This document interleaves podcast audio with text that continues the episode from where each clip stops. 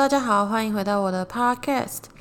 哎，我今天特别选在晚上录，因为晚上就没有那个鸟叫，然后也没有虫叫，也没有蝉叫，然后摩托车也会比较少一点，大卡车也不会有，所以我今天特别选在这个半夜录，应该比较没有那么多杂音了。我在录音之前呢，把最后一集的那个遗哎，我是我是遗物整理师看完了，然后因为我一直很想要找。一部电影或是电视剧是可以让我很想哭、很想哭就会哭出来的那一种，但是但是就是我最近一直都不就是大家推荐的，我就会看到我都觉得哦还好我没有哭，就像《遗物整理师》，我刚开始看的时候我也没什么感觉，我看到最后一集我才开始才开始流眼泪，然后我现在哭我整个眼睛都是肿的。但是诶，大家有没有推荐我？还有没有别的可以推荐我？就是真的会看到哭的那一种。我虽然很爱哭，但是我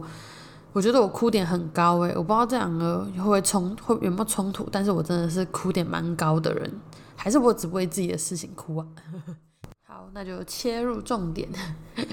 就是我想要今天想要聊的是关于职场焦虑这件事情。呃，职场焦虑这个名词，我不知道是我自己创的，还是还是真的有这个名词，我是不知道。然后。嗯，职场焦虑我也不知道，不知道大家有没有这种经历。嗯，我觉得多多少少都会有吧，尤其现在又是很多大学生啊，要毕业生刚踏入职场这个时候，应该会有很多这种状况。要进入到一个新的环境啊，或是职场之前，你应该都会有很多美好的想象，就想说啊，我可以跟同事相处很好，每天一起去买便当，一起去外面吃饭，然后。大家就是会买小点心互相吃，然后主管对我也很好啊，然后薪水也不错啊，就是大家都会有很多这种美好的想象。不，我我自己也是有这种美好的想象。但是等我哎大学毕业刚开，就是踏入了第一份工作啊，我其实是一我知道一定会有跟我想象不一样，但是就是真的面临到这个情况的话的时候，真的是蛮有冲击的。嗯，就我而言啊，我一开始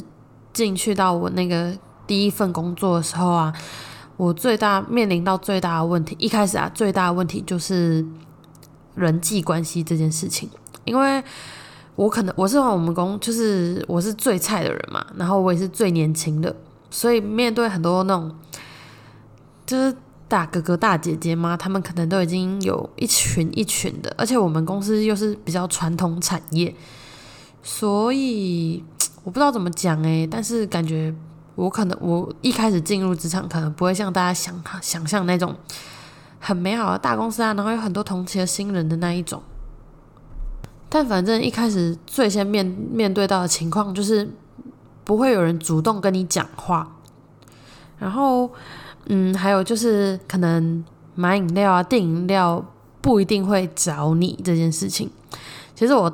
一开始会觉得蛮难过，但我后来也会，就是我当然会用最传统的方式开导我自己，我就会跟自己讲说，啊，反正我是来上班的，我是来赚钱的，我不是来交朋友的，所以久而久之就还好了，就是心态放宽之后，反而这件事情对我来说不是太大的影响，而且我觉得人跟人的关系应该是可以透过相处有，就是会被改，会得到改善的，像我一开始。就是跟大家都不熟，大家不会问我要不要，就是会有一种被被冷落的感觉。但是到后来，我其实跟大家相处的都很好，就连我也我也可以跟别的部门的同事也可以相处的很好。我觉得啊，你可以透过就是一堆一些呃不是一堆，就是一些呃工作上面的交流去认识到这个人。就是你可以先从问问题开始，或者是你也可以从日常的打招呼开始。我觉得。最基本拉近距离的就是这些吧，就你也不要管别人会不会理你，你就是厚脸皮一点。我如果你愿意的话，如果你就是想要在就是想要跟大家同事比较亲近一点的话，但是如果你今天不愿意，你觉得你就是要来工作的，你不在乎跟同事相处好不好，其实你也可以不用。但是如果你像是你在小公司。就是人不多那一种，或是你是在那种大家会比较需要互相配合的那种工作环境的话，我觉得跟同事的关系还是要有一定的、有一定的维系吗？就是不用太好，但是就是也不要不好这样，然后我觉得做事起来会比较顺利。啊，如果你是那种一个人工作，你你的工作不会接触到其他人，那我倒是觉得没差啦。反正离职之后，真正能变朋友的是，我觉得不会有太多啦，但是还是因人而异。所以我觉得人际关系啊，就是跟同事的关系这件事情，我觉得我们自己手上还是握有部分的掌握权的。嗯，然后如果你愿意去改变它的话，其实随着时间绝对会慢慢的变好。再来就是比较属于工作上面的，呃，我会比较影响我生活，就是。诶，像我刚开始去上班的时候啊，就是我可能去上班之前，我就会先落赛。但是落赛就是一定就是因为我觉得我自己是因为紧张啊，紧张就是刚开始的时候我会因为会紧张的话，是因为嗯，就是你很多东西你都不懂，所以我觉得落赛一定会应该会随着你慢慢上手之后就会改善了，应该啦。我自己是没有到一直都这样，反正我后来就没有再这样了。再来，我就是会很容易因为一些没做好的事情啊，或者是代办事项，然后这些东西就会在我下班之后一直回荡在我的脑海里面。我觉得对我的生活有一定的困扰，尤其是睡眠状况。因为你在睡之前一定会把什么事情都会想一遍，然后你又代，尤其是代办事项，你就会一直想，一直想，就你一直想，就是为了要把那些东西记住。所以后来为了解决这个方法呢，我就是会把我今天，比如说像我今天没有做好的事情，我就会把它记在我的手机里面。然后明天要上班，隔天要上班之前，我会把那些就是失误啊，或者是做好事情没做好事情，我就会看一遍。然后久而久之，这些情况你就会比较少犯错之类的。然后有代办事项，我觉得代办事项是最重要的，是你绝对一定要写在你的记事本上面。因为如果你没有写，你就会脑子一定会一直想，一直想，到最后真的会你做梦都会梦到这个。所以我觉得你写下来，你一样隔天早上上班之前再看一次，你就不会漏掉了，你就会知道你今天要做什么，然后又会帮助你入眠，然后会真的会睡得比较好。所以啊，我现在打开我手机的记事本呢，真的很多都是我。之前上班的时候，每天记下来我明天、隔天要做的事情，真的，我觉得其实我到最后这种失眠的状况就比较改善一点了。所以，如果跟我有一样这种困扰的大家，我觉得也可以试试看这个方法。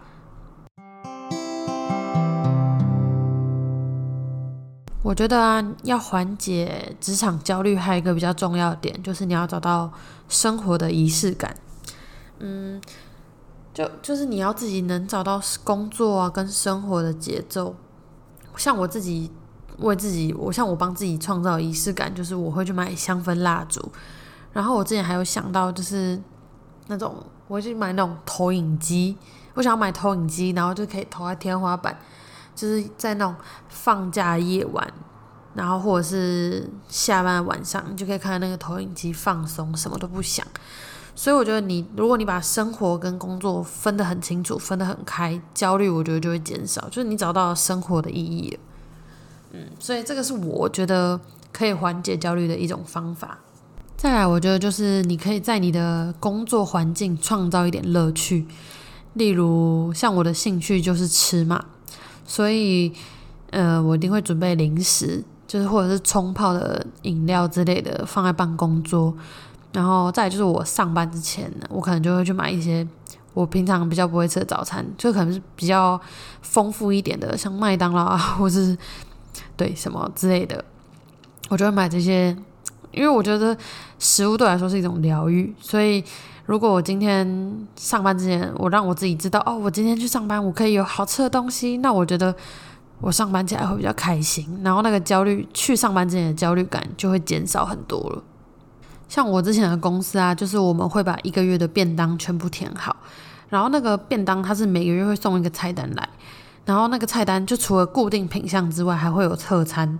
特餐的话，就是都会是一些比较特殊的东西，可能就是一般的菜单不会有那一种，然后都是看起来比较好吃。然后我们有就就是我就会穿插点嘛，然后我就看有有兴趣，我就会那天点那个特餐。然后我只要知道哦，我隔天是要吃特餐诶，然后我就会很开心，就是我隔天就会超级期待要吃便当的。所以我就是靠这个维持我上班的动力的。哎，我真的还有一个比较好笑一点的焦虑的情况吗？就是有一阵子啊，我同事不在，所以变成说他的工作都是在我身上。然后那时候一个人兼了三个人的工作，所以真的很忙很忙。然后老板就只会找我，所以那阵子我只要看到老板的车子回来，我就会心里就会开始念阿弥陀佛，阿弥陀佛，阿弥陀佛。我就是希望他不要叫我的名字，就是也不要板着一个脸叫我的名字，因为通常那样都没有好事。所以那一阵子我真的是，老板一回来，我真的是整个人开始会手心冒汗，而且我还有我还不止一个老板，所以一个老板回来一次，我就会拜托拜托不要叫我的名字。这个是可能比较特别一点的焦虑的情况吗？嗯，综合以上呢，这些就是我嗯那时候刚入职所面临到的一些职场焦虑。嗯，这些东西这些情况不是每个人都会发生的，然后你们发生的，我可能也不一定有发生，所以嗯，就是当做分享跟大家聊聊天讲。然后就谢谢大家来收听我这一集 podcast。那好，我们下次见，拜拜。